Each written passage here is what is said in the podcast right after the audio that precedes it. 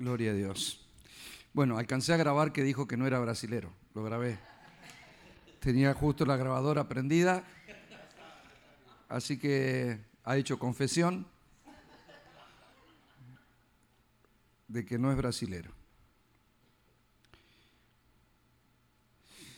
Bueno, cuando hablamos de esa identidad que debemos, eh, que debemos desarrollar, yo les mencioné, y ahora quisiera meterme un poquito en esto, que es muy importante, eh, referente a lo mismo, sí, por cierto, pero eh, yo les mencioné dos extremos. Yo siempre, en, mis enseñanzas, siempre hago hincapié, de hecho, uno de los libros que se publicó en Argentina fue Recuperando el Equilibrio Espiritual, ¿no?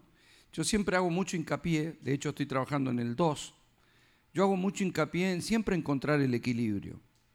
Eh, en, ese libro lo, que yo traté de explicar es que, a ver, muchas cosas que, llegaron a la iglesia, llegaron de la mano de Dios, eh, pero si no encontramos el equilibrio, no encontrar el equilibrio, de hecho hay un hombre haciendo equilibrio en una cuerda, ¿verdad? Estás al borde de caer para un lado o para el otro. Y yo creo que algunas cosas, algunos pensamientos nos hacen pendular, o sea, nos hacen ir hacia un lado o hacia otro, pero el problema es no saber volver, no saber encontrar el equilibrio justo de las cosas. Entonces yo hablé, por ejemplo, del ministerio apostólico como un diseño de Dios para la iglesia, pero algunos que abrazaron el, llamado o digamos el movimiento apostólico sin entenderlo, y muchos que empezaron a decirse apóstoles sin ser apóstoles, lo único que generaron fue un descrédito en algo que era de Dios, pero que se abusó de eso. Lo profético también viene de parte del Señor. Y, es necesaria que la iglesia sea profética porque lo profético es lo direccional. Entonces, los apóstoles de hoy, eh, por ejemplo, no, no, no tienen que establecer fundamentos en la iglesia. La, iglesia está establecida sobre fundamentos apostólicos y proféticos. Los fundamentos son los cimientos. Los apóstoles de hoy no ponen cimientos. Los apóstoles de hoy solo interpretan apostólicamente las cartas apostólicas de Pablo, que no son cartas pastorales, son cartas apostólicas. Entonces no hay nada mejor que un apóstol para entenderlas y bajar el diseño a la iglesia. Pero no es un cargo eclesiástico, no es que el apóstol es jefe lo profético no era un movimiento novedoso para generar cosas. Entonces un montón de gente se metió en lo profético. Empezaron, por ejemplo, en Argentina y supongo que en muchos lados del mundo, las escuelas proféticas. Y mucha gente que iba a las escuelas proféticas creía que se recibía de profeta. Y las escuelas de, proféticas no reciben profetas, aunque haya entrenamientos proféticos. El que tiene el don, tiene el don. O sea, todos podemos dar en un momento una palabra profética, porque el espíritu de la profecía opera dentro nuestro, que es el testimonio de Cristo. Ahora, eh, si bien todos podemos hacer todo, porque todos podemos tener, eh, orar por un enfermo que se sane, no necesariamente tener un don de sanidad. Todos podemos hacer liberar a una persona, pero no necesariamente tener un don de liberación. Este, vos podés dar una palabra de parte de Dios, no necesariamente tenés un don. Y si alguien tiene un don, tampoco necesariamente tiene el oficio de profeta o el llamado. Hay profetas que son de, congregación y hay profetas que son dados al cuerpo. Entonces toda esa mezcla, en la que no, no quiero profundizar, generó un desbalance, un descrédito. Por ejemplo, el mensaje de prosperidad fue de Dios traído a la iglesia, porque la iglesia tenía una mentalidad miserable la iglesia de hace unas décadas atrás era incapaz de evolucionar, de crecer, de creer que podía, era todo ordinario, todo malo, todo, o sea, nadie tenía que tener nada, todo era eh, plástico, viejo, una mentalidad tenían, miserable. Entonces Dios trajo un mensaje de prosperidad a la iglesia, pero el abuso de ese mensaje creó lo que algunos llaman el evangelio de la prosperidad. Yo no creo en el Evangelio de la prosperidad, pero yo creo que el Evangelio del reino sí prospera. Entonces, no todo es prosperidad. Hay días que habrá que hablar de finanzas y hay días que no.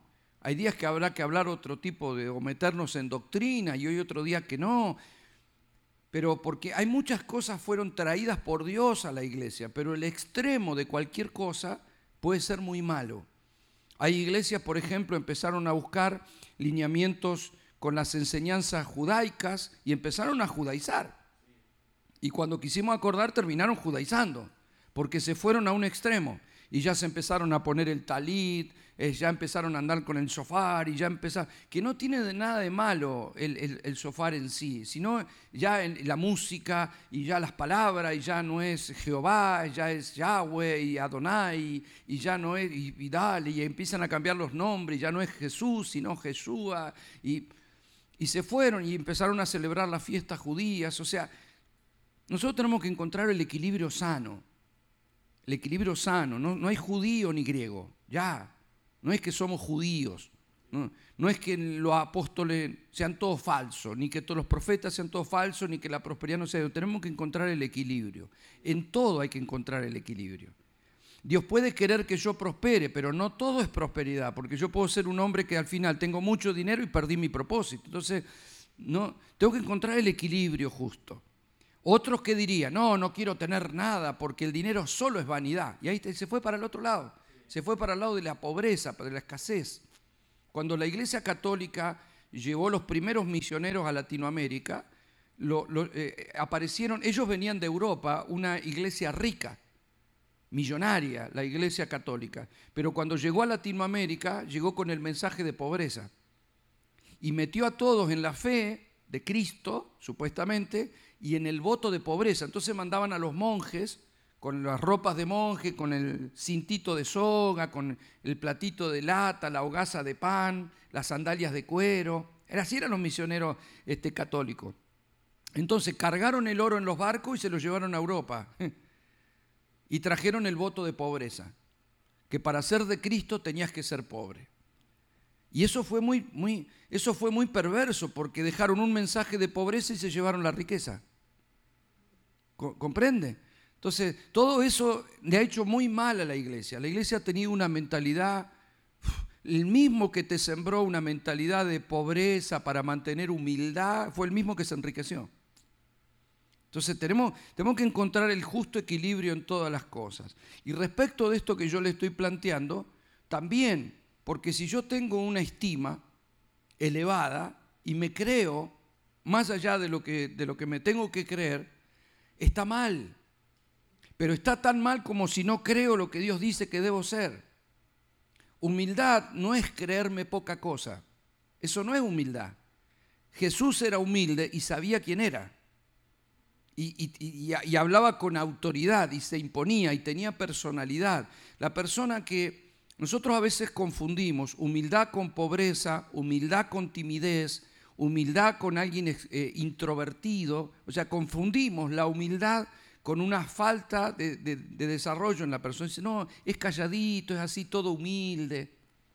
Y no necesariamente eso es ser humilde, puede ser orgulloso. Y por eso justamente está calladito. ¿ah? Hay que ver. ¿eh? Entonces necesitamos encontrar un equilibrio en nuestra identidad. Y Dios trabaja sobre eso. Fíjese que Pablo en Romanos 12, 3 dice, digo pues, por la gracia que me es dada, a cada cual que está entre vosotros que no tenga más alto concepto de sí que el que debe tener, sino que piense de sí con cordura, conforme a la medida de fe que Dios repartió a cada uno. Amado, yo he visto en la iglesia gente, hijos de Dios, con una valoración, una autoestima tan baja que ellos no creen que merecen nada, creen que son el, desecho de lo peor. Una vez una hermana me dijo en Granburo, en Buenos Aires, en Argentina, yo estaba predicando en, una iglesia, y la hermana me dice, pastor, ¿puede orar por mí? Sí, le digo, hermana, ¿cómo no? ¿Por qué quiere que ore? No, dice, yo quiero que ore por mí, por la salud, porque yo siempre he sido una lauchita, siempre estoy toda apestadita. Yo le digo, hermana, va a tener que llamar a un veterinario, porque yo por las lauchas no oro. Usted es una hija de Dios, ¿cómo te va a considerar una laucha? O sea, por lo menos que fuera, ¿no es cierto? Una, una gata, ¿no? Una laucha. ¿Eh? O sea, esa mentalidad de laucha es, muy degradante. No, eh, había un hermano que siempre sabía orar en Necochea cuando nos poníamos en los grupos de oración y que él siempre decía, Señor, yo que soy el, el gusano de Jacob, soy un gusano ante tu presencia. Yo digo, yo voy a esperar que en algún momento te va a salir arrastrándose de la iglesia. O sea, no somos gusanos, somos hijos de Dios. Entonces ese tirarse abajo es muy malo. Pero también yo he visto en la iglesia gente que se cree más de lo que es. He visto gente enseñorearse de sus hermanos, creer que llegó, no sé, el presidente de la nación, que hay que rendirle preitesía, que tiene un lugar especial, que es intocable. Y eso también es muy feo. Yo daba una escuela en una iglesia que tenían todo un sistema de protocolo y entonces yo llegaba con el auto y ya me sacaban el maletín y ya se me ponían dos o tres de cada lado y me llevaban como si hubiese llegado, no sé, algún cantante famoso al, recital. Entonces no dejaban que nadie se acercaba y me metían en una oficina. Los hermanos a veces me querían saludar, me hacían así, yo decía, déjame que lo salude. ¿Cómo me metían con custodia a la oficina? ¿no? Cuando ya empezaba la reunión no me dejaban ir a enseñar. Eh, enseguida, sino que la reunión tenía que empezar todo y yo entraba cuando ya estaba medio listo para que me daran posición en la plataforma y predicaba. Cuando hacían un break, me ponían una mesa con mantel, con café, con todo, pero nadie se podía acercar a hacerme una pregunta ni a saludarme. Nadie, estaba, nadie me podía tocar. A mí. Entonces cuando terminaba, me volvían a rodear entre tres o cuatro y le iban haciendo a la gente así. Y me sacaban por el pasillo. Es una sensación muy fea. Yo lo hablaba con los pastores, no, no, no, porque acá se hace así y acá tiene que ser así. Es muy feo. Porque no, a ver, yo no, vos no lo ves a Jesús en ese plan. No lo ves en eso de que no, que no se me acerque nadie y que no me toque. No, no, no lo ves en ese plan. Hay gente que me encontró tiempo después en otras iglesias y me dice, pastor, le tengo que pedir perdón. Digo yo, ¿por qué? Porque yo ahora descubrí que usted no es lo que mostraban ahí, porque dice, yo lo veía que lo entraban y lo sacaban así, me daba mucha bronca, porque yo, y ahora veo que usted es un hombre normal. O sea, la gente llegaba a pensar que yo pedía eso, que yo pedía que no me toquen. Así que usted ya sabe, no, no, por favor, no toquen al ungido. Es muy feo eso en la iglesia. Pero, amado, yo lo he visto muchas veces. Lo he visto en congresos. Yo he predicado y he compartido plataforma en congresos con gente muy conocida. Llegan con sus guardaespaldas, entran por una puerta diferente, eh, están en un lugar, en el VIP. Pastor, ahora venga al VIP que tenemos el desayuno preparado. O sea, el salón especial para exclusivos, ¿no? Este, y bueno, mi esposa que tampoco le gusta mucho esas cosas, cuando íbamos a los congresos, decía, ¿cómo que vi? Cállate, le decía, ¿cómo que vi? ¿Cómo que vi? Vamos con la gente, con la gente. Yo me ponía, no sé dónde meterme. Pero así te separan y hay gente que busca eso. Y yo he visto que esa gente luego cuando lidera se enseñorea de los hermanos. ¿Eh? Entonces no tiene que ser así entre nosotros, debemos encontrar un equilibrio. Somos todos iguales, somos todos hermanos, somos todos hijos, somos todos sacerdotes. Sí Dios ha puesto funciones diferentes, nos respetamos como Dios quiere que nos respetamos, pero, pero debemos encontrar una valoración equilibrada. Pablo estaba enfrentando eh, a una iglesia, estaba enfrentando una iglesia en donde algunos estaban creyendo que eran más de lo que debían ser. Por eso él le plantea, no tenga más alto concepto de sí que el que debe tener. Le está diciendo, no te la creas, sino que cada uno piense de sí con cordura. La cordura te va a permitir encontrar un equilibrio. ¿sí? Cordura significa justicia. Viene de ahí. O sea, un loco es alguien que no es cuerdo, es falto de juicio. ¿eh? Alguien tiene un juicio correcto. O sea, juzgate justamente. Considerate conforme a lo que Dios dice, no lo que dice la sociedad, sino lo que Dios dice que nosotros somos. Encontrar el, el desarrollo correcto en cada uno de nosotros. A ver, quiero compartirle un pasaje. Se me justo salió acá. Daniel capítulo 4, versículo 29. Le voy a mostrar a alguien que ustedes seguramente conocen la historia, pero que tuvo un problemita y es que se la recreyó. ¿Sí? es el rey Nabucodonosor. Dice Daniel 4:29, al cabo de 12 meses, paseando en el palacio real de Babilonia, habló el rey y dijo, ¿no es esta la gran Babilonia que yo edifiqué para casa real con la fuerza de mi poder y para gloria de mi majestad? ¿Qué encuentra usted? Yo lo hice esto. Yo. Yo le quiero decir algo, amado. No necesitas ser Nabucodonosor para ser orgulloso. Hay gente que está orgullosa de sus cosas, de su familia, de su casa, de su trabajo, de su logro. Se la cree porque esto yo, yo lo hice. ¿Eh? Y el yo-yo es para jugar así con, el hilito el yo-yo. Pero, pero no es delante de Dios, eso no es agradable. Dios le había mostrado un sueño que Daniel interpretó, un sueño de un árbol frondoso, ¿recuerdan? Y Daniel se lo interpretó y ya le había dicho que si él no se mantenía en humildad le iba a pasar esto. Y por cierto pasó. Dice el verso 3, aún estaba la palabra en la boca del rey cuando vino una voz del cielo.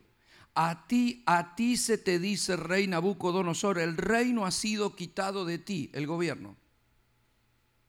O sea, perdés autoridad cuando te la crees. Cuando usted es yo, yo, yo, Dios no se mete, pero perdés autoridad espiritual. Dice, a ti te dice rey Nabucodonosor, y el reino ha sido quitado de ti, de entre los hombres te arrojarán, y con las bestias del campo será tu habitación, y como, los bueyes, como a los bueyes te apacentarán, y siete tiempos pasarán sobre ti hasta que reconozcas que el Altísimo tiene el dominio en el reino de los hombres y lo da a quien él quiere. Si algo tenés es por la gracia divina del Señor. Yo quiero decirle que Nabucodonosor, después que tuvo siete años como una fiera salvaje ahí en el patio comiendo pasto con las uñas crecidas y el pelo largo, entró en humildad y dice la palabra, un día miró al cielo y reconoció que Dios es el Altísimo que gobierna todo. Pide perdón, se arrepiente y el Señor no solo recibe su, su arrepentimiento, sino que una parte del libro de Daniel permitió que lo escribiera Nabucodonosor, un rey pagano, porque no era judío, era de Babilonia. Sin embargo, Dios intervino en un gobierno pagano y puso a cuenta a un rey orgulloso, que se creyó que era más de lo que tenía que ser. Nada de lo que ha sido dado a nosotros eh, es por mérito personal. Y yo he visto personas funcionar en algún don y creer que ese don se lo ganó. Es un don. No hiciste nada, o sea, Dios te lo dio, punto. ¿eh? Entonces no, no, no, no debemos tener más alto concepto y mucho menos entre nosotros. La sociedad hoy en día no gradúa la unción, pero gradúa las cosas. La belleza, los bienes, la riqueza, el trabajo, cosas que te van a poner en mayor o en menor estima socialmente. Entonces no le van a dar la misma estima a una persona que viene como empresario que al otro que, vende cositas en la calle. O sea, como que este tiene más valor que este. Delante de Dios eso no es así. Y entre nosotros no es así. No hay entre nosotros el que tenga más valor. De hecho, hay una gran advertencia en la palabra en Santiago de no recibir a alguien que tiene con más honores que al que no tiene. ¿Ve? Yo una vez di unas enseñanzas financieras en una iglesia, tenía que hablar sobre finanzas, y entonces un empresario, amigo mío, porque yo lo conozco hace años, fue a la reunión. Entonces llegó, estuvo hablando conmigo y se sentó al lado mío porque él fue a charlar conmigo y eso. Entonces, entonces el pastor me dice, ¿quién es este hombre? No, le digo, es un empresario. Y le empezó a contar la empresa, las cosas que tenía. Y entonces automáticamente el pastor lo invita a comer y le da para predicar en la siguiente semana. O sea, si hubiese venido mi cuñado, no lo invita ni a tomar un café. Porque, pero como era empresario, eso está mal. Eso está mal. O sea, le diste, le diste la plataforma para hablar porque es empresario, pero si el hombre vendía este, pancho, bueno, hot dog, este, no, no le hubieses dado la plataforma para hablar. ¿Comprende? Entonces esas cosas en la iglesia no hay privilegios ni por bienes, ni por somos todos iguales delante del Señor. Y así debemos vernos nosotros mismos también. Ahora, la baja autoestima también es todo un tema. Entonces yo quiero mostrarle, por ejemplo, Moisés tuvo las dos cosas. Moisés fue criado en casa de Faraón, mientras que sus parientes fueron criados con los hebreos. Entonces, él no se crió con una mente de esclavo, porque a él le llamaban príncipe era el nieto del rey. y vivió en el palacio del rey, así que él comía comida real, tendría sus ropas reales. Él iba a visitar a su familia porque a él lo cría su madre como si fuera la niñera, ¿no? La haya, lo que lo cuidaba. Pero en realidad él se cría como príncipe. Cuando él va a ver a los hebreos, los ve en esclavitud y él no entiende cómo estos se permitían oprimir. Entonces él ve que un egipcio está oprimiendo a un hebreo, lo mata y lo entierra abajo de la... y después lo descubren y él tiene que huir. Pero dice en Hechos capítulo 7, verso 25, Esteban antes de ser apedreado hizo como un reconto de la historia y, y, lo recuerda a Moisés y dice lo siguiente, que Moisés pensaba que sus hermanos comprendían que Dios les daría libertad por mano suya, mas ellos no lo habían entendido así. O sea, Moisés en esa época, lo dice el mismo en el, capítulo, en el versículo anterior, dice que era poderoso en palabras y en obras. O sea, fíjese, Moisés, criado como libre, poderoso, príncipe, poderoso en palabras y en obras, con mentalidad de libertad. Lo ve a estos otros que son esclavos. Qué mentalidad esta gente, ¿no? Es como cuando alguien ve gente que vive muy mal y dice, ¿cómo va a vivir ahí, en la basura? Claro, pero porque vos te criaste con otra mentalidad. Hay gente que nos mira a nosotros y dice, ¿cómo estos pueden hacer tal cosa? Ellos están criados, uf, ¿no? Más arriba todavía. Entonces, Moisés fue criado en libertad y como príncipe y subestimó a sus parientes. Y él quería liberarlos a todos, porque yo los voy a liberar a todos ustedes. Pero nadie le dio crédito, nadie pensó que él podía ser el libertador. Entonces uno de los mismos hebreos le dice, ¿vos quién, quién te cree que sos? Que nos va a liberar a nosotros. Ya sabemos que mataste a un egipcio. Entonces tuvo que escapar. Y se fue a cuidar ovejas. 40 años como pastor, no como príncipe. Entonces cuando vos estás como príncipe en el palacio, pilchita de príncipe, ¿eh? comida de príncipe, caballo de príncipe, palacio de príncipe. Pero cuando vos vivís 40 años cuidando ovejas, Olvídate, ropita pastoral, el calladito en la mano, comida pastoral y rodeado de oveja. Se terminó. Eso también forma una mentalidad. Entonces cuando Dios se le aparece, desde la zarza en el desierto, ¿se acuerda que la zarza no se consumía y él se acerca, le dice, quítate tu calzado, lugar santo es donde está? El Señor le habla y lo comisiona. Pero había un problema porque Moisés se empezó a excusar porque él ya no se veía capaz como para eso, porque él no creía en él mismo. O sea, él se fue al otro extremo, de creerse príncipe y libertador a darse cuenta de que no era más que un pastor de oveja y viejo. Fíjese que le dice en Éxodo 4, versículo 10, le dice, entonces dijo Moisés a Jehová, ay Señor, nunca he sido hombre de fácil palabra ni antes ni desde que tú hablas a tu siervo, porque soy tardo de habla y torpe de lengua.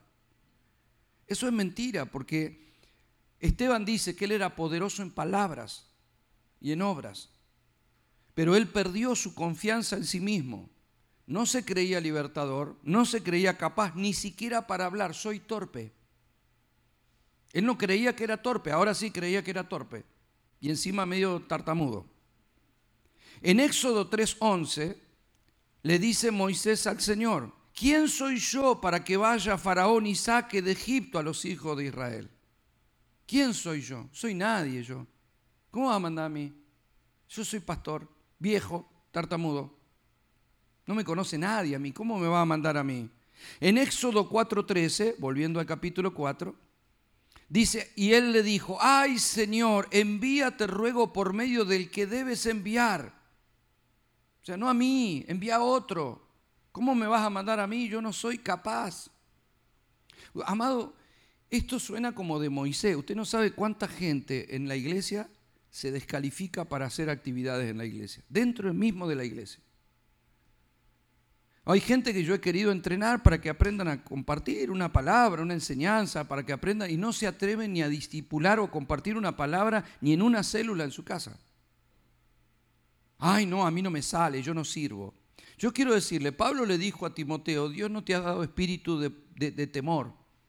Y la versión NBI dice, Dios no te ha dado espíritu de timidez, sino de poder, amor y dominio propio. Es decir, cuando el Espíritu de Cristo opera en tu vida y vos sabés quién sos, tenés que tener la capacidad de actuar como quién sos. Entonces, el diablo quiere disminuirte en tus capacidades. No sos capaz de hablar en público. Mentira. Mentira. Yo creía que no era capaz de hablar en público. Mentira. Si Dios te llama, Dios te equipa. No, pero a mí no me sale preparar un bosquejo. No a ver, si vos crees en vos, tal vez no tengas la capacidad. Si vos crees en Dios, confía en el Señor. Se prepara por fe y se predica por fe. La gente piensa que yo tengo en mi mente todo lo que voy a decir antes de decirlo, por eso lo hablo con seguridad. No, no es verdad. Cualquiera que ha predicado y tiene un, bosquejo sabe que no puede, no puede pensar antemano todo lo que va a decir. Empezás a hablar y en un momento puede que te vayas para un lado, puede que te vayas para el otro, pero si Dios te dice, podés. Mucha gente en la calle no se atreven a hablar de Cristo, porque les da vergüenza, ¿y qué van a decir? Después se lo digo, no es el momento. Todos tenemos que tener, tenemos que ser extrovertidos, porque si no tengo personalidad me voy a callar la boca. Entonces no crea que somos más que Moisés en ese aspecto cuando no nos pensamos que no somos capaces de hablarle ni a un pariente.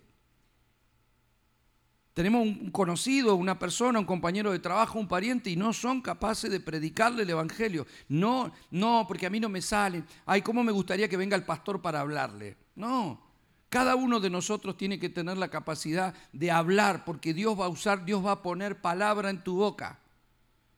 Dios va a poner la unción en tus manos. Dios te entrenó y te envía porque sos su hijo y tenés su autoridad. Entonces, si Dios te dice que podés, podés.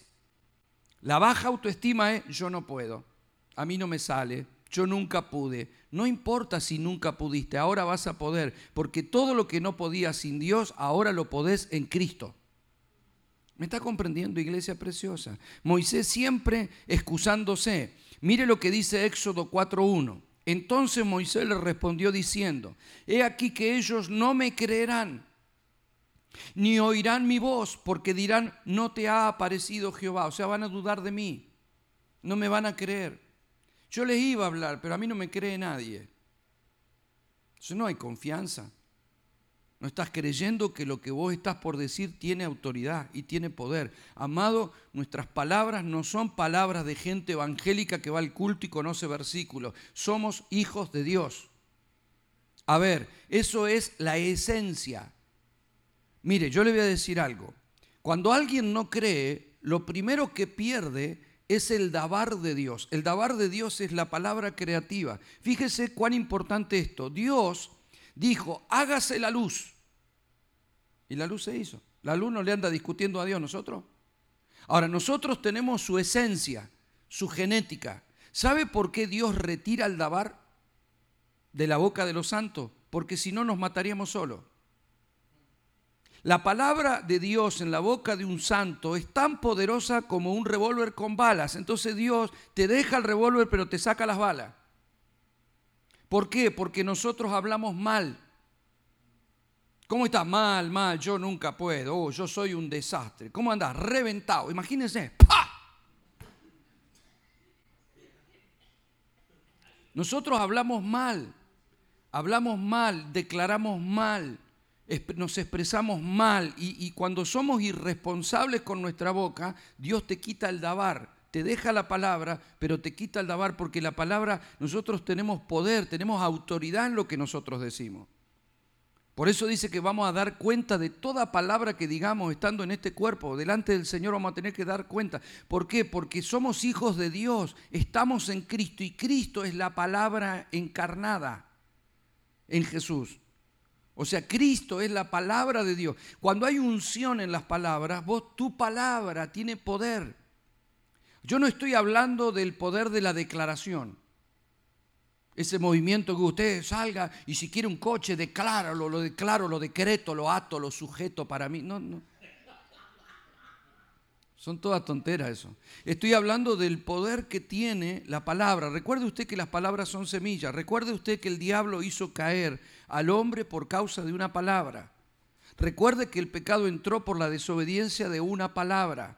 recuerde que nuestro Señor es el que nos habla por medio de su palabra. Entonces, en esta identidad que tenemos ahora, la palabra sí importa. En la identidad que teníamos antes, yo como argentino, alguno como mexicano, otro como americano, no había tal cosa. Decimos, hablamos mal, repetimos, no importa. En Cristo la cosa cambió. Ahora Dios nos ha dado autoridad. Fíjese, cuando el ángel lo visita al papá de Zacarías, al papá de Juan el Bautista, y le dice que va a tener un hijo, él empieza a hablarle, a preguntarle al ángel, ¿cómo será esto? Y queda mudo. ¿Se acuerda? Que cuando la mujer le pregunta cómo le pondrá, él le pone Juan en un papelito y se lo muestra, porque eh, había quedado mudo. La pregunta es, ¿por qué quedó mudo? Porque era sacerdote. ¿Y qué tiene que ver, pastor? Que tenía autoridad sacerdotal. Es decir, su palabra no era la palabra de un hombre cualquiera. Lo que él dijera era peligroso. Porque el ángel le dijo que va a tener un hijo. Su duda podía cancelar. Su palabra podía desviar el propósito porque era sacerdote. Y un sacerdote tiene poder sacerdotal. Dios le dio la autoridad de gobierno no al rey, a los sacerdotes primero.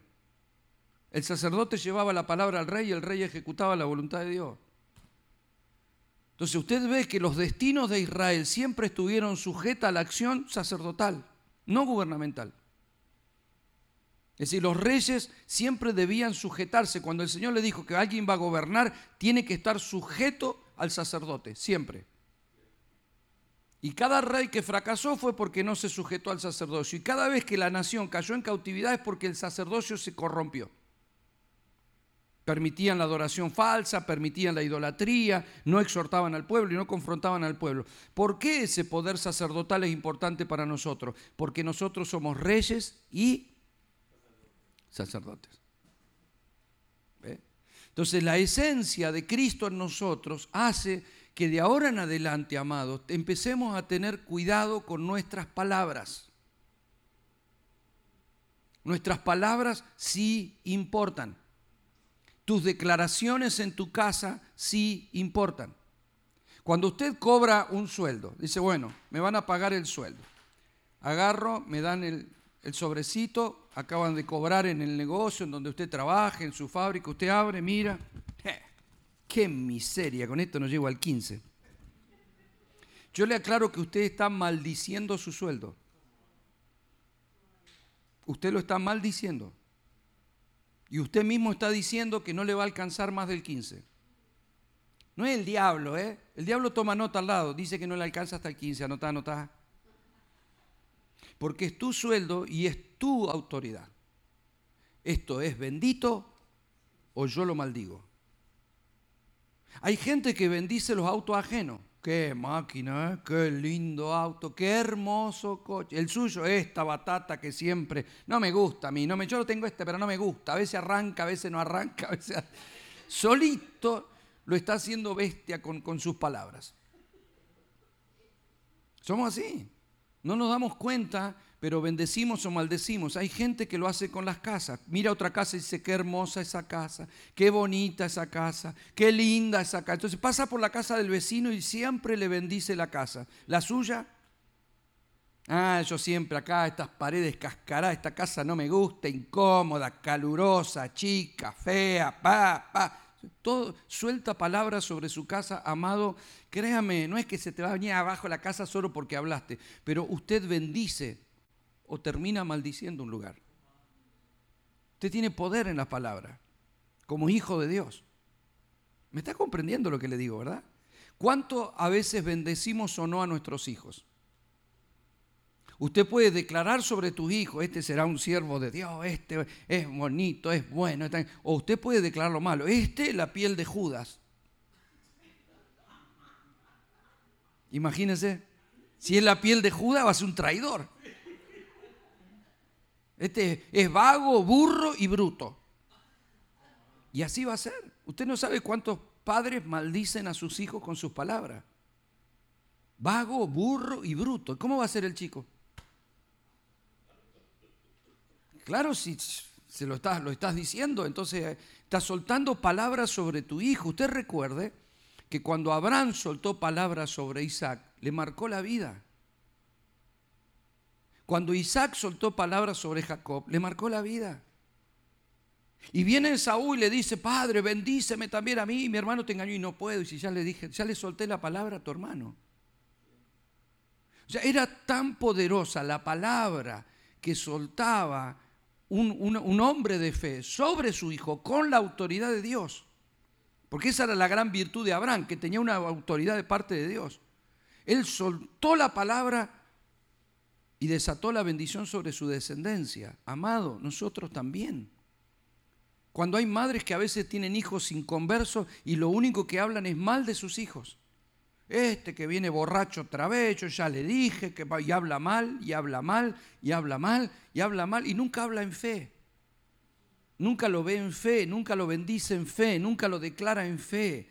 Declara en fe sobre tu negocio, sobre tus ventas, bendecí y no maldigás, decí cosa buena de tu negocio, cosa buena de tu trabajo, vamos a vender, vamos a provocar la bendición de Dios, vamos a provocar la abundancia, Dios está con nosotros. Amado, eso es importante para oírnos nosotros mismos y para soltar la palabra. O sea, usted imagínese un boxeador que le hagan un reportaje antes de una pelea y le digan, bueno, ¿qué expectativa tiene con la pelea? No, yo creo que si no me bajan antes del tercero, me bajan antes del cuarto. Me van a dejar la cara como una así, toda como una compota, porque, no sé, yo creo que no le gano nunca, le voy a poder ganar. O sea, imagínense. Ya está, ese hombre no tiene que pelear, ¿no? No, ya, ya, mándelo a la casa y ya está derrotado antes de arrancar. No nos damos cuenta, amado, a nosotros no nos detiene, lo acaba de leer Carlos, no nos detiene ni que somos judíos, ni griego, ni paraguayo, ni boliviano, ni mexicano, ni colombiano, ni nada, somos del reino. A vos te va a funcionar el negocio, te va a funcionar tu emprendimiento, te va a funcionar las cosas porque tu ciudadanía es la que determina tu bendición, no el sistema. ¿Me, está comprendiendo? Entonces Dios puede sacar a un Moisés que no sabe ni hablar y lo convierte en libertador de una nación. Dios puede sacar un David que cuidaba ovejas y convertirlo en rey, porque si Dios tiene algo para con tu vida, no es lo que vos veas, es lo que Dios dice. Y tenemos que creerle a Dios y tenemos que declarar y confesar lo bueno. Créame que es importante nuestra confesión, aún lo que confieses de tu cuerpo. Si siempre estás confesando que te ves mal, que te ves mal, que soy feo, que soy acá, que soy... Bendecí tu cuerpo. Hay gente que declara la enfermedad sobre su vida. ¿Ve? No, yo tengo tal cosa, eso es mío, yo lo tengo. No, rechace, usted declare, yo sí, sí, estoy pasando por una situación, pero esto, esto no es parte de mí, yo rechazo esto. Bendiga su cuerpo, bendiga sus cosas. Cuando usted se está bañando, bendiga su cuerpo, bendiga sus órganos, bendiga sus ojos, bendiga su... porque tenemos autoridad. Entonces, que, pasamos por procesos, sí, pero, pero nosotros hablamos el bien. Hablamos el bien de la iglesia, debemos hablar el bien del, de, Kingdom Center, de los proyectos, de lo que tenemos, de la ciudad en la que estamos. A ver, si, eh, si de pronto vivís en una tierra y estás hablando mal de la tierra en la que Dios te puso, ¿qué querés cosechar? No, estamos acá, pero este lugar es feo, porque la verdad que no nos gusta esta ciudad porque son reduros, esto no se convierte en nadie. Y si vos, esa es tu fe, no, no es que sea fe, es verdad. Peor todavía. O sea, Jesús pudo agarrar doce salvajes como los discípulos y llamarlos apóstoles cuando no estaban ni convertidos. Tienes que tener fe. Hoy esos dos eran unos salvajes de verdad. Y encima lo veía a Judas, que sabía que era chorro, y, lo llama ladrón, ¿no? Y lo llama apóstoles. Y lo dice la Biblia. Lo llamó a los doce para que estén con él y lo llamó apóstoles. Y no estaban ni convertidos los tipos. Es más, cuando le dice a Pedro, sobre esa roca edificaré mi iglesia, ni iglesia tenía. Te tenés que tener en claro lo que se va a desatar sobre algo, porque, a ver, él, él les dijo, yo no los dejaré huérfanos, ¿eh? yo vendré. Él les hablaba de la resurrección que vendría y de los tiempos de gloria. Todavía no había pasado por la cruz. Porque cuando vos caminás con, con, el Señor, vos sabés que tu destino no es la cruz, tu destino es el trono. Que vos pases por la cruz, sí, pero voy a pasar por una cruz, voy a pasar por una tormenta, voy a pasar por un desierto, pero mi destino es el trono, mi destino no es morir en un temporal, mi destino no es quedar en una tumba, mi destino no es morir atrapado en esclavitud, mi destino es la libertad y el gobierno de Dios. Ahora, si yo no sé bendecir y declarar lo bueno en mi proceso, si cuando estoy mal, que se apagaron todas las luces, no sé declarar un amanecer, amado, Pedro dijo, la palabra tiene que ser como una antorcha que alumbra en lugar oscuro hasta que el día amanezca. Declare que esa antorcha va a crecer, que usted verá el amanecer, que usted va a salir de esa dificultad, que va a salir de la deuda. Usted agradezca lo que tiene hoy. Si usted alquila una casa, cuídela como suya, porque mañana vendrá la suya. Usted hoy bendiga su negocio, aunque sea pequeño, aunque tu, pequeño, tu primer estado sea pequeño, tu postrer estado será muy grande. Entonces tenemos que creerle a Dios. Esa es nuestra identidad. El único destino para los hijos de Dios es crecer. O sea, hoy puedo estar donde estoy, lo que no es admisible que dentro de 10 años yo esté en el mismo lugar. No, con Dios no. Con Dios no. Amado, si no te funciona la vida con, un Dios dentro tuyo, no necesitas cambiar de pastor. Tu problema no es la congregación, tu, tu, problema no es el pastor, tu problema no es la Biblia, tu problema es que no estás funcionando con Dios habitando dentro tuyo.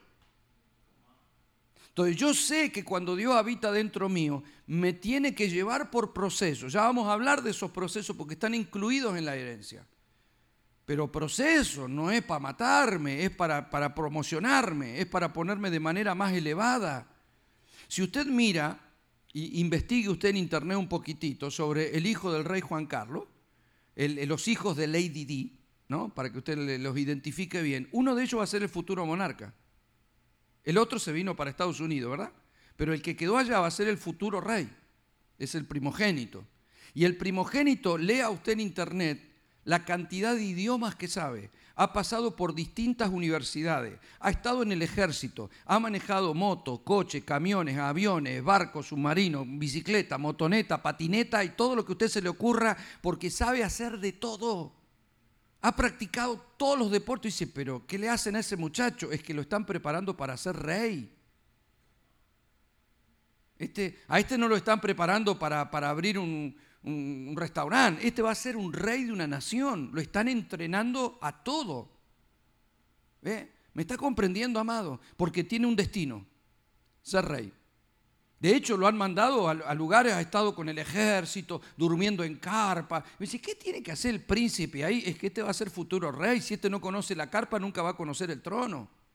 Ya. Entonces, ¿es necesario el desierto? Sí, Moisés tuvo 40 años cuidando ovejas, pero Dios tenía pensado en liberarlo para convertirlo en libertador.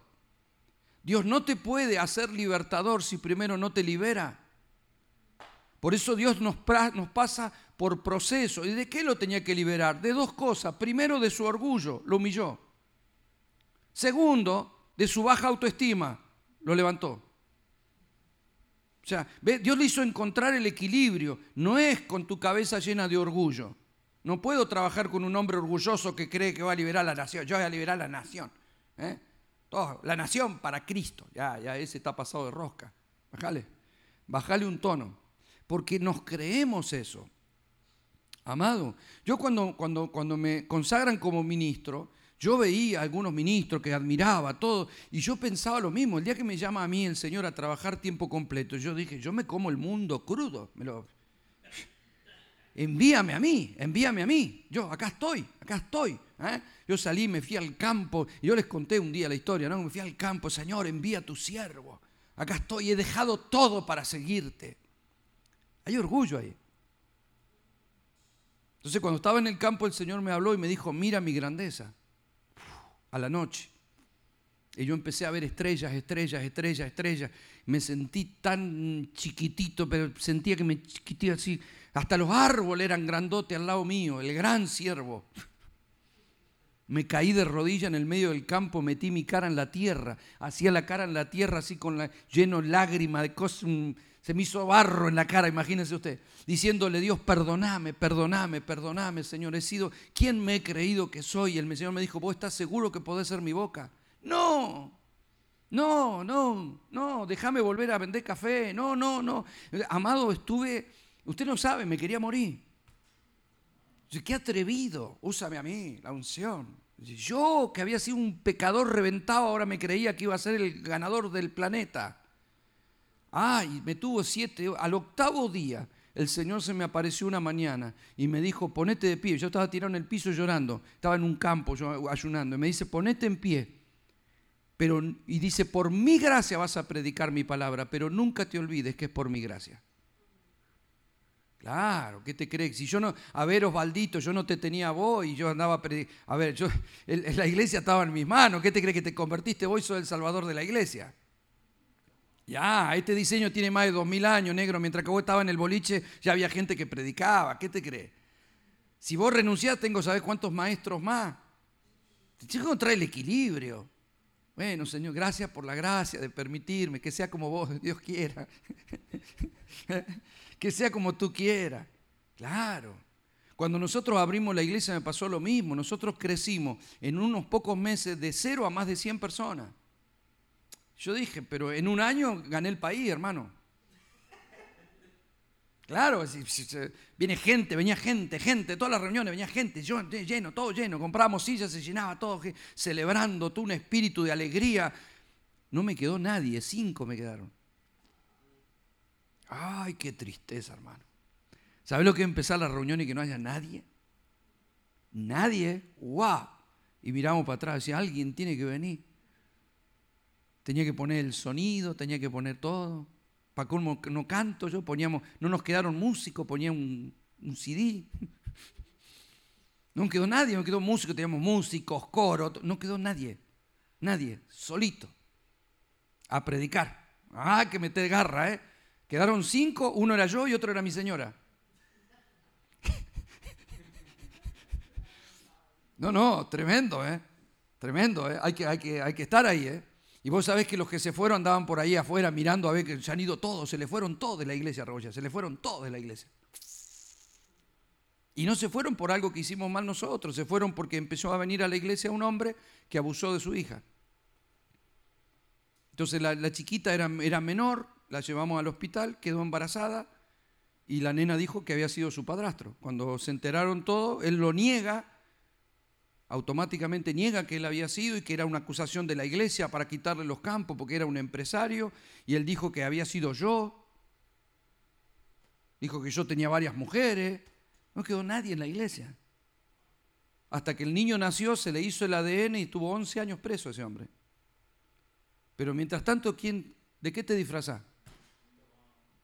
¿Cómo, ¿Qué decís? ¿Cómo, ¿Cómo demostrás? ¿Qué probás? Yo le decía a mi señora, no digamos nada, no nos defendamos, no nos defendamos, no nos defendamos. Nosotros estamos haciendo todo bien, no nos defendamos. No quedó nadie. Es muy duro, hermano, ir a la iglesia que no haya nadie, nadie. Tuve que sacar los cultos del domingo porque no iba nadie. Claro que si tenés cinco, te falta uno, imagínense. Decía, bueno, vamos a orar, vamos, nos agarramos los cuatro de la mano y cada cual a su casa. Y un día yo estaba solo en mi casa y estaba muy mal por todo esto. Estaba muy mal porque yo no había hecho, además, a mí me invitaban a los congresos, yo seguía viajando y predicando afuera. Y yo decía, Señor, ¿qué le voy a decir a esta gente? Y yo me iba a un congreso a predicar cuando a mí no me estaba funcionando nada y algún profeta se me acercaba y me decía, dice el Señor que estás en una escuela, te está procesando, está tratando con tu ego, está tratando con tu... Y yo decía, ah, ya, ya, sí, está bien. Y yo afuera me usaba el Señor wow, tenía palabra para uno y palabra. Y volví a casa, yo decía, ¿vino alguien? No, cuatro. No, no, muy desesperante, ¿verdad? Entonces un día yo estaba en mi casa me sentía muy mal. Este, y el Señor me habla, porque un pastor que pasó, que un amigo mío que estuvo ahí me dice, no, dice, abrí, abrí las ventanas, que la gente, que la gente vea para adentro, porque yo tenía todo cortina, yo decía que abrí, abrí las cortinas, que la gente vea, porque teníamos todo vidrio, todo alrededor. Entonces, bueno, bueno, le decía yo, ni loco. Si que vemos que no abría las cortinas cuando estábamos llenos, vamos a abrir ahora que no quedó nadie. No, ni loco abro ahí. Y entonces el Señor me habla y me dice, ¿te da vergüenza? ¿Por qué te da vergüenza abrir las cortinas? Si no es tu iglesia? Y me dijo, ¿acaso yo tapé mi hijo cuando estuvo desnudo en la cruz? Wow. Llegó mi señora, yo estaba abajo en la mesa, en el living, llorando. ¿Por qué? Porque Dios te muestra la verdad de tu corazón. Cuando todo te va bien, vos le compartís a otros que te va bien. Estamos creciendo, estamos bien, publicalo, poné la foto, sacá, que venimos mucho. Estamos bárbaros. Cuando no te quedó nadie, no, no querés que nadie te pregunte, porque te está yendo mal. ¿Ves? Entonces, ni una cosa ni la otra es parte de lo que somos, porque lo que somos no tiene que ver con un resultado, tiene que ver con una obra de Dios.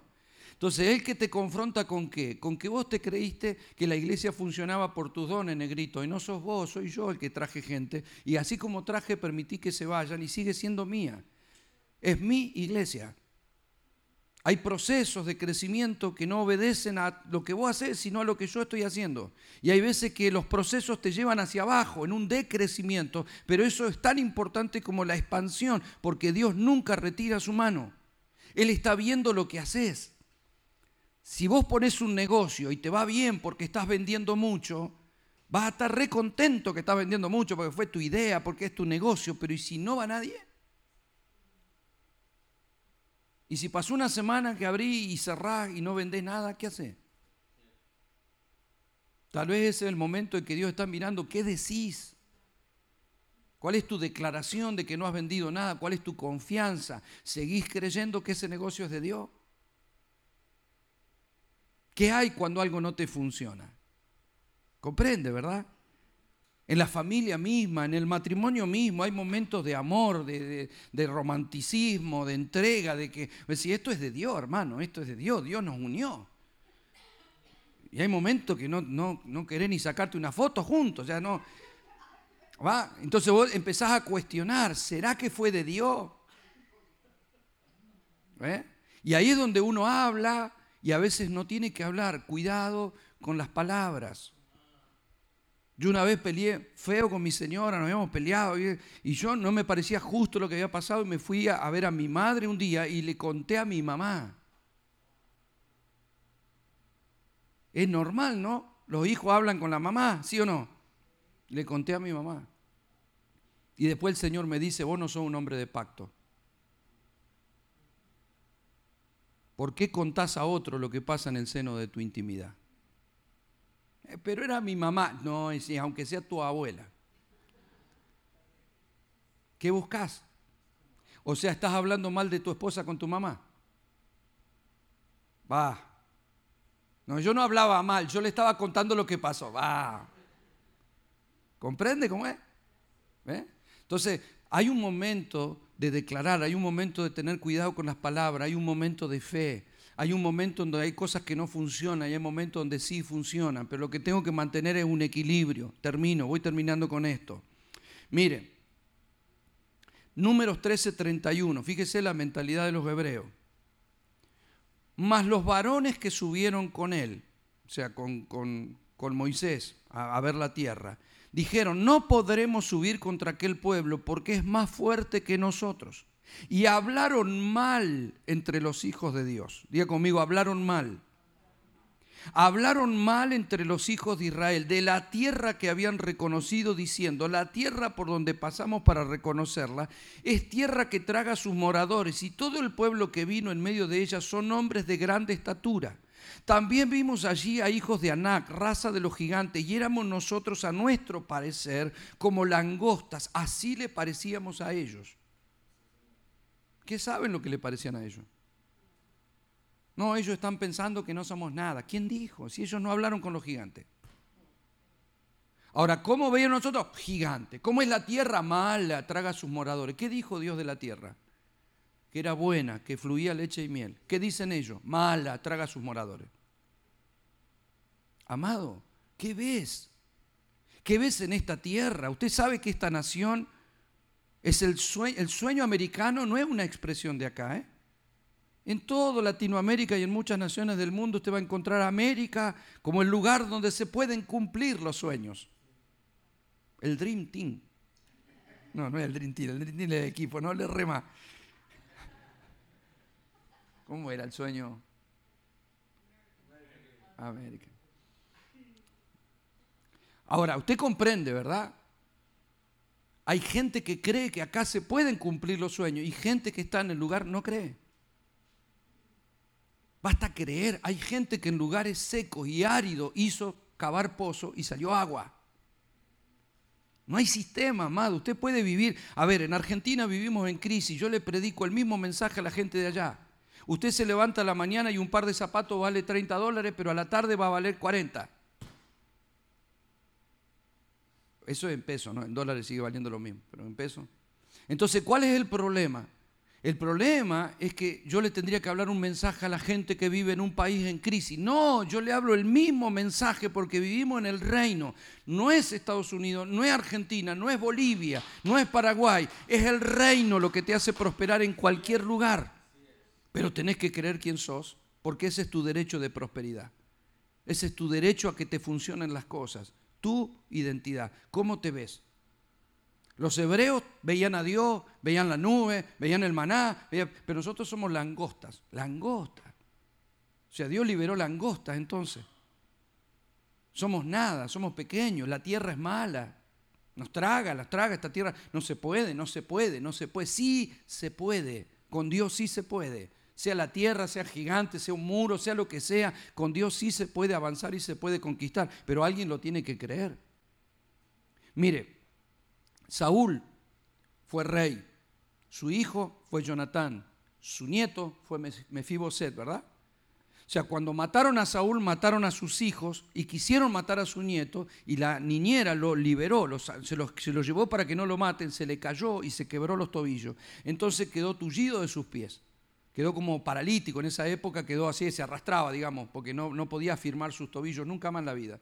Y vivió en Lodebar, un lugar llamado el sitio del silencio, Lodebar, eso es lo que significa. Y ahí estuvo. David, cuando es rey, manda a llamar si quedó alguien como descendencia y le traen a ese pibe. ¿Sabe lo que dijo ese muchacho habiendo sido príncipe? Era el nieto del rey, era futuro monarca. Mire, mire lo que dijo él. Dice, se postró de nuevo y dijo, ¿quién, ¿quién es tu siervo para que tomes en cuenta a un perro muerto como yo? O ni perro vivo. Por lo menos perro vivo. O sea, ¿cómo te sentí? Me siento como un perro pero vivo, por lo menos, no, ya un cadáver de perro. ¡Wow! Tenés que haber perdido, este hombre fue príncipe y ahora dice que es perro muerto. Ya, comprende, iglesia preciosa. Necesitamos salir de una mentalidad de nada, de poco, de mediocre. Mire lo mejor, crea lo mejor. Usted puede, Dios te puso en esta tierra para lo mejor. Tus sueños tienen que ser los sueños de la medida de Dios, no los tuyos. Dios tiene una medida más grande, Dios puede cosas más grandes, no vayas hasta donde podés, anda, hasta donde Dios puede, hasta donde Dios te lleva. Por eso yo no te planteé, a ver, tu capricho, yo te planteé la dirección de Dios, fue lo primero que dije esta mañana. Porque si el espíritu de vida que opera en nosotros nos guía, Dios te va a llevar a sueños que parecen demasiado elevados, demasiado altos. Va a parecer imposible, pero no es imposible. Para el que cree, todo es posible. Si Dios te lo dijo, Dios te lo dará. Amado, crea, manténgase en dependencia, manténgase en humildad. Humildad no es baja estima. Orgullo no es autoridad. Necesitamos encontrar un equilibrio, necesitamos hablar como Dios quiere que hablemos y pensar como Dios quiere que pensemos para agarrar lo que Dios dice que nos corresponde como hijo. ¿Me está comprendiendo, iglesia preciosa? Póngase de pie, por favor. ¿Sabe? David fue un hombre que encontró un claro equilibrio porque él pasó de pastor a rey pero él reconoció quién era. Él pasó por adversidades, pasó por dificultades, pero siempre supo que Dios estaba con él. Y sabe, en Primera de Crónicas, si no recuerdo mal, capítulo 17, David le dice, ¿quién soy yo? David le, habla de construirle un templo al Señor, de edificarle un templo. El Señor dice, no, tu hijo me edificará templo. Y el profeta Natán le dice, está bien, será tu hijo, no serás vos. Pero David no se enoja, sino que David le dice, te agradezco Señor, y le dice, ¿quién soy yo para que tú me hayas puesto donde me pusiste? ¿Quién soy yo para que me hables aún de mi descendencia? ¿Quién soy yo? Sin embargo, por la gracia me has hecho quien soy. Y David tuvo esa virtud de creer que era rey, de creer que podía conquistar, de creer que abatiría a sus enemigos, de creer que Dios estaba con él y que estaría con su descendencia. Alguien le tiene que creer a Dios, amado. Ya. Tenemos que salir de ser lo que fuimos y tenemos que salir de ser lo que creemos que somos naturalmente. Tenemos que vernos como nos ve el Señor. El sistema no puede decir lo que somos, ni qué valemos, ni cuánto tenemos. No lo permita, no permita. No permita que nadie le diga cuál es su valor, porque Dios dice que usted vale más que todo el oro del mundo. No permita. No permita que alguien le, le, diga y lo clasifique en algún rango de autoridad. No hable lo que dice el sistema. No hable lo que otros piensan. Hable como un hijo de Dios. Mírese en el espejo y véase como Dios lo ve. Rey y sacerdote. Uno en Cristo lleno de la unción del Espíritu de Dios, lleno de la autoridad y del poder de Dios. Lo que usted dice tiene peso, lo que usted hace es trascendente. Lo que nosotros hacemos marcará el destino de esta generación. Padre, en el nombre de Jesús, en esta mañana te damos gracias. Gracias por cada palabra, Señor. Gracias, bendito Dios por todo lo que tú nos has dado. Gracias por la posición en la que tú nos has puesto y te pedimos, Señor, perdón si no hemos visto, si no hemos comprendido, si no se nos ha revelado la magnitud de la herencia que tú nos has entregado en Cristo. Danos espíritu de sabiduría y de revelación para poder entender que podamos vernos como tú nos ves, que podamos entender que estamos sentados en lugares celestiales en Cristo para legislar,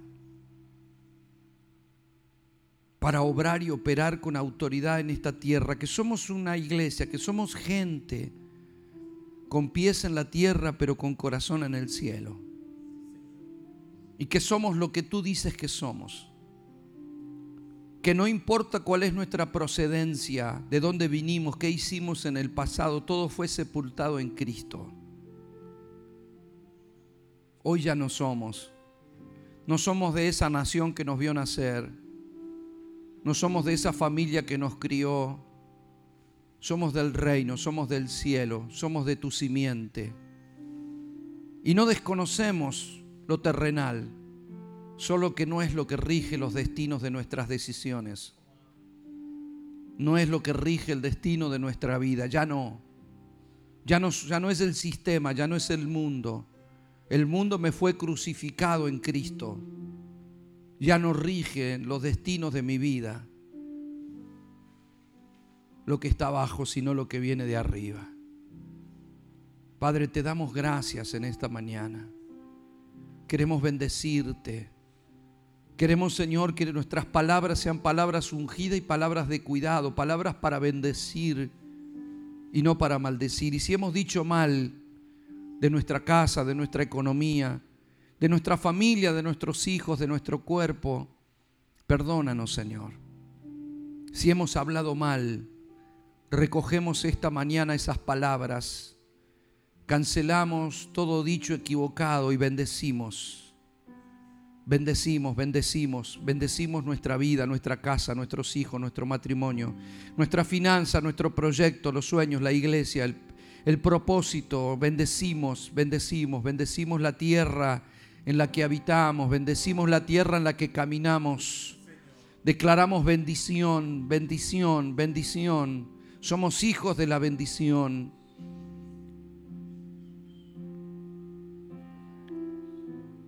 Te adoramos, bendito Rey, te adoramos. Te adoramos. Adórele al que vive, iglesia preciosa. Dele gracias. Adórele como David, que supo expresarle en sus canciones la gratitud. Dígale, dígale.